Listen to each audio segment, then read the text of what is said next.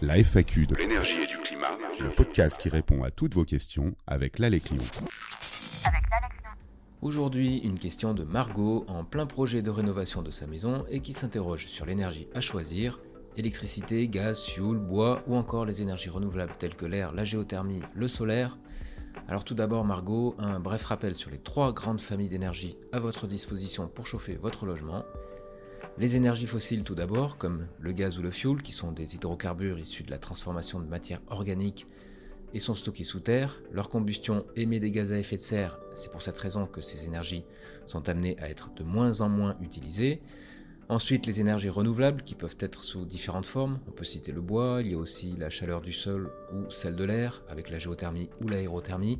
Et bien sûr l'énergie solaire qui peut permettre de chauffer ou de produire de l'électricité. Puis il reste l'électricité qui est plus spécifique. Euh, l'électricité n'est pas une source d'énergie à proprement parler puisqu'elle provient en réalité d'un mix énergétique issu du nucléaire, de l'hydraulique, des énergies fossiles, de l'éolien ou encore du solaire. Elle est considérée comme décarbonée, mais elle n'existe pas à l'état naturel, donc il faut la produire, la transformer et la transporter.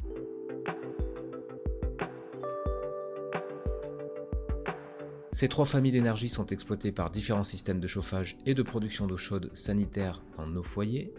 Pour l'énergie fossile, nous retrouverons des chaudières instantanées au gaz ou fioul principalement avec des radiateurs hydrauliques ou des planchers chauffants comme émetteurs de chaleur.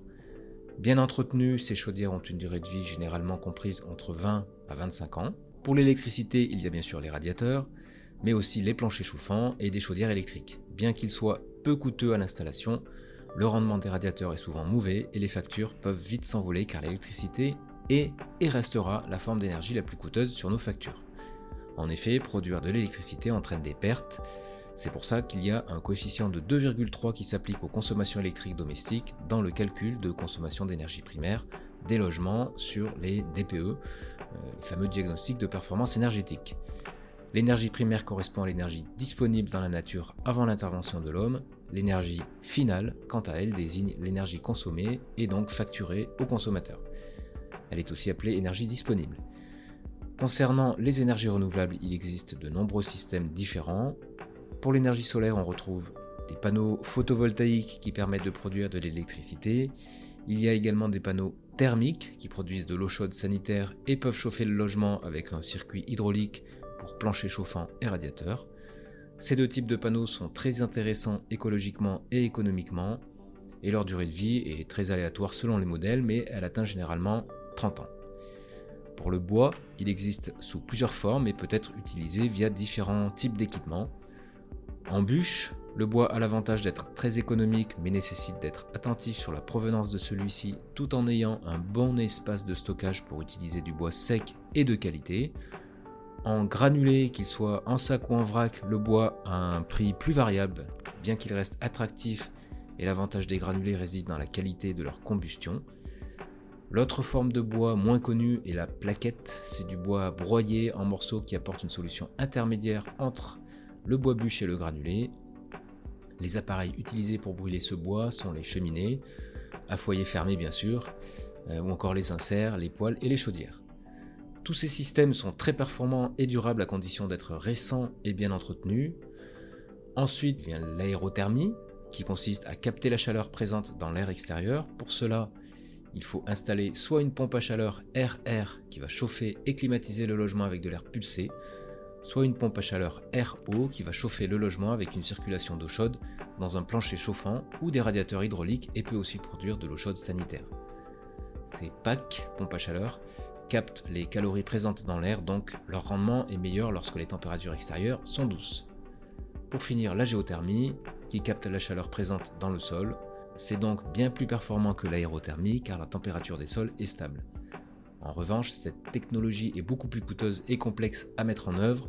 Les pompes à chaleur compatibles pour la géothermie sont les packs sol-eau qui puisent les calories de la Terre et les packs eau-eau pour lesquels la chaleur vient d'une nappe phréatique à proximité. Alors Margot, bien entendu, comme tout le monde, vous serez sans doute attentive aux coûts divers et variés liés à l'énergie que vous choisirez.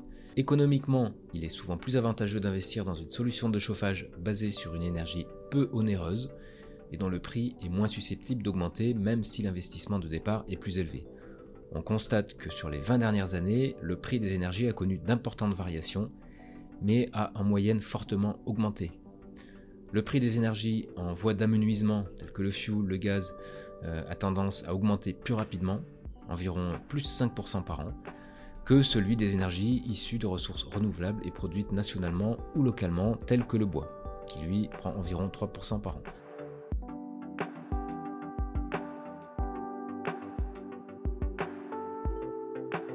Voilà, Margot, vous l'aurez bien compris, de nombreuses solutions existent et chacune présente des avantages et des inconvénients. Pour choisir celle qui est la plus adaptée à votre projet de rénovation, prenez le temps de contacter votre espace conseil France Rénov pour avoir un avis neutre et indépendant de tout fournisseur d'énergie ou d'équipement. Et bien sûr, comme on le répète souvent, la meilleure énergie est celle que l'on ne consomme pas. Au-delà du choix que vous effectuerez, il est important d'adopter un comportement sobre et de privilégier l'isolation au chauffage afin d'augmenter son confort et diminuer ses consommations d'énergie. Merci d'avoir écouté ce podcast. À bientôt pour un nouvel épisode de la FAQ de l'énergie et du climat.